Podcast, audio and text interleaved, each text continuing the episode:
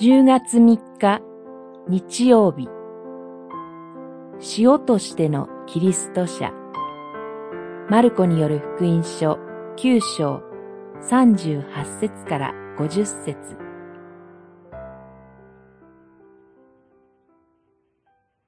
塩は良いものである。だが塩に塩気がなくなれば、あなた方は何によって塩に味をつけるのか。自分自身のうちに塩を持ちなさい。そして互いに平和に過ごしなさい。九章五十節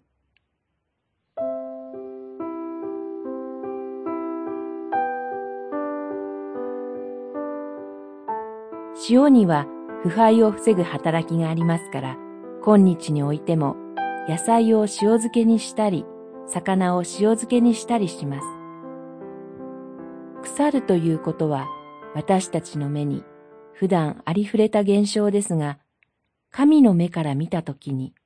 腐敗は罪と関係しています。本来神が創造された被造物はそれ自体で美しく、それ自体で良かったのですが、アダムが罪を犯したために、神の被造物が腐敗させられるという事態が起こってしまいました。そこで神は、特に罪によって汚されたご自身の民をあがない、元の状態に回復させるために、イエス・キリストをこの世に送ってくださり、救いの見業を起こしてくださいました。ですから、主イエスこそ、罪に陥った人々を性別する塩であるということができるのです。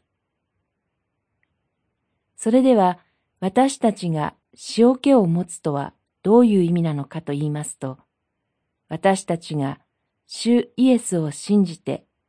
主イエスが私たちを通して世を清め分かち、腐敗を防止するということです。言い換えるなら、私たちが主イエスとの交わりに入れられて、そして隣人に愛を持って仕えることこそ、私たちが自分自身に塩気を持つことなのです。